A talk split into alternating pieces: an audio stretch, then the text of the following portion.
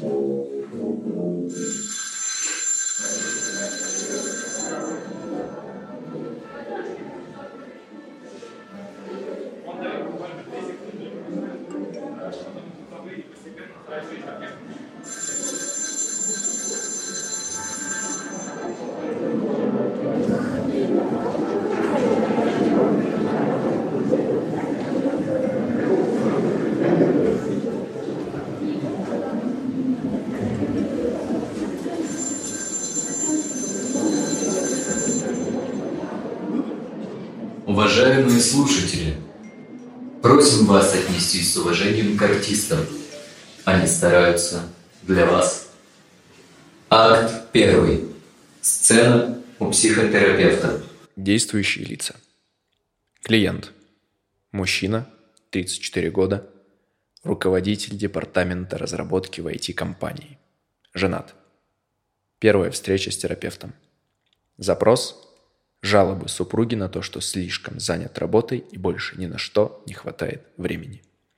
Психотерапевт Юлия Федотова, 43 года, полимодальный психолог, гипнотерапевт.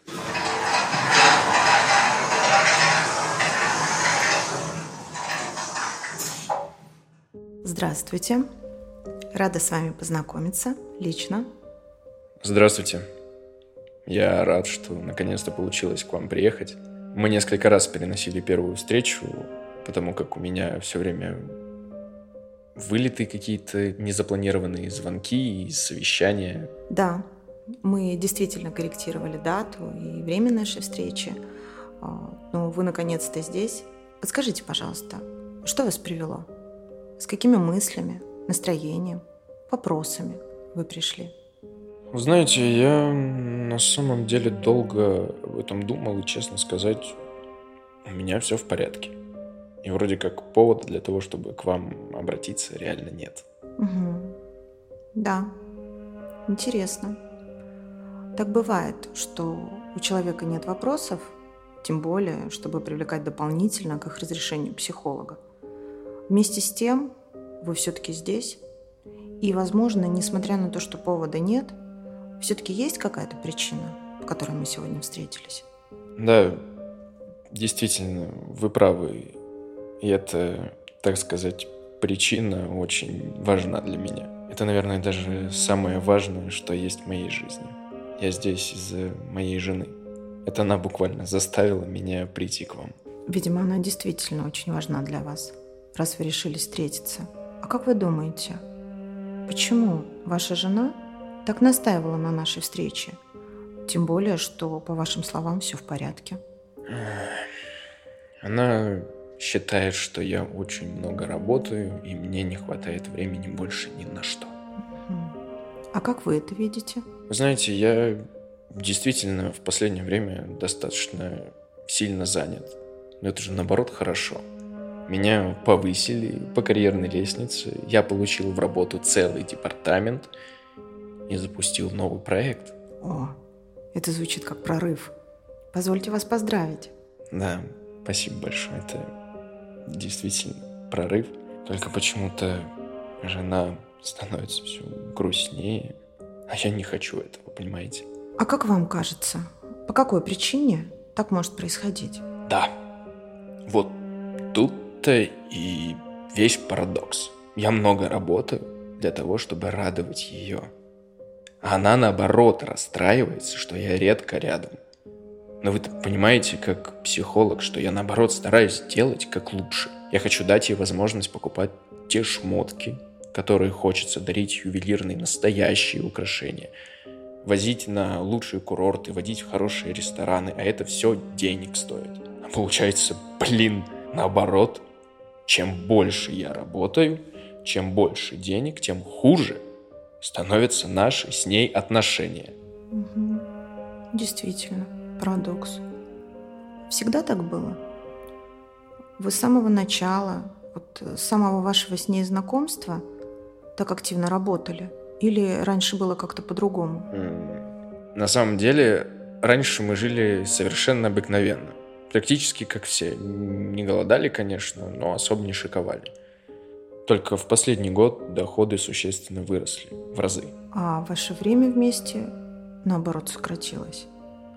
Да. Раньше мы практически все время проводили вместе. И как для вас это было? Отлично. Отлично, мы действительно очень любим друг друга, у нас много общих интересов, и я, я обожаю быть с ней вдвоем. Это здорово, что вам так хорошо вдвоем. А правильно понимаю, что и год назад у вас тоже все было в порядке, несмотря на другой финансовый уровень? Да, да, деньги никогда не стояли во главе угла, нет. Приходит на ум пословица «От добра добра не ищут». Дело в том, что год назад наше добро закончилось. Можете поделиться? Что вы имеете в виду? Примерно год назад должна была появиться на свет наша малышка. Жена забеременела неожиданно. Ну, так было даже лучше, понимаете? Просто какой-то невероятный подарок судьбы. Мы очень ждали с нетерпением, когда нас уже станет трое. Дочь умерла через два дня после родов. Была с нами совсем немного, и все. Больше ее нет. Какая кошмарная потеря. Это очень тяжело. Вы, вы знаете, мы на самом деле как-то пережили. Я больше всего за жену боялся, чтобы она не сошла с ума от горя, не сделала с собой что-то. И спустя год могу сказать, что у нее все в порядке. Ваше поведение вызывает искреннее уважение, а ваши чувства просто невольный внутренний трепет. Я рада слышать, что ваша жена прожила это действительно непростой период. А как же вы? Ведь вас двое, и трагедия коснулась не только вашей супруги. Как вы? В смысле, как я? Я? Да нормально. Работаю, развиваюсь, вот к вам пришел сюда. Жена, жена плакала, кричала, ночами не спала, на кладбище постоянно ходила. Боялся за нее до чертиков. И по врачам ее возил. Главное, чтобы ей легче стало. И, знаете, помогло. Да. То, что вы описываете, это похоже на реакцию на потерю. Горевание, которое буквально необходимо, чтобы пережить такую трагедию. И, возможно, ваша жена всю ту боль, которая была внутри, и высвобождала из себя благодаря слезам, крикам, страданиям. Да, да, да, да, да, да, вы правы, конечно. И я старался максимально облегчить ее состояние. И у вас действительно получилось. Вы помогли жене справиться с ее болью. А вам? Вам кто помог?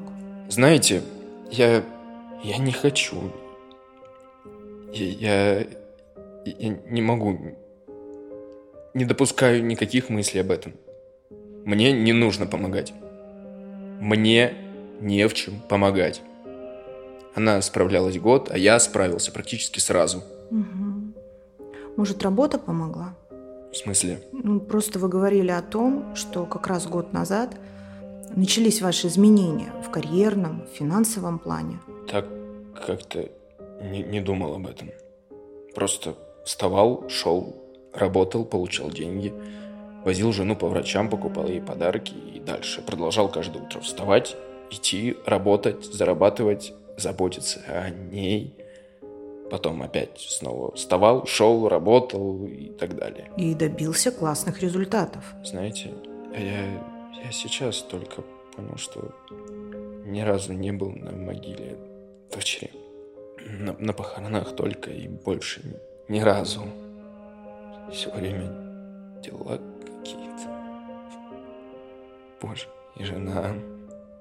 Я всегда был с ней рядом и, видимо, всегда не с ней. В телефоне, в ноутбуке, вечно в совещаниях каких-то. Да. Она становится все грустнее. Несмотря на то, что мы с материальной точки зрения стали жить лучше. К вам вот меня послала.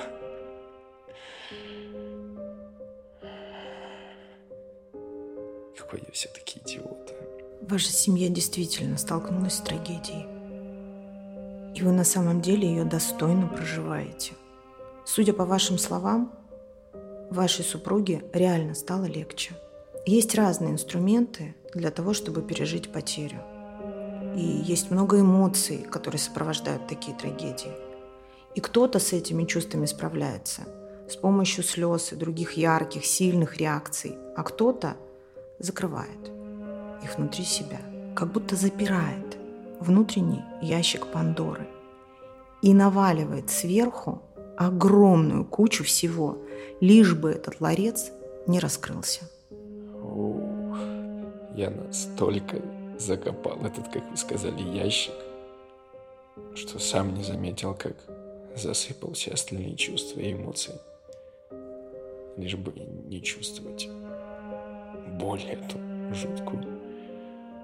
Страшную боль не чувствовать. Да. Возможно, в тот момент тот самый тяжелый и сложный, это был реальный выход.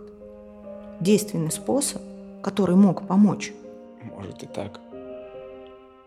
Я просто не заметил даже, как все стало меняться в лучшую сторону, а, а я сам как робот по-прежнему. Ничего не чувствую, выполняю программу. Знаете, я очень боюсь открывать, даже просто достать этот ящик. А жить с ним внутри уже невозможно. Мучительно. Боль агония внутри. Она не дает мне быть женой, мешает чтить память нашей дочери. Я хочу выпустить ее. Освободиться, наконец. Мне очень страшно. Да, это очень страшно. Поэтому сначала мы будем пытаться и находить дополнительные ресурсы, которые помогут вам справиться. Ресурсы помимо работы. Мы шаг за шагом вместе будем максимально бережно, слой за слоем, выпускать запертые эмоции и чувства. Чтобы я мог освободиться.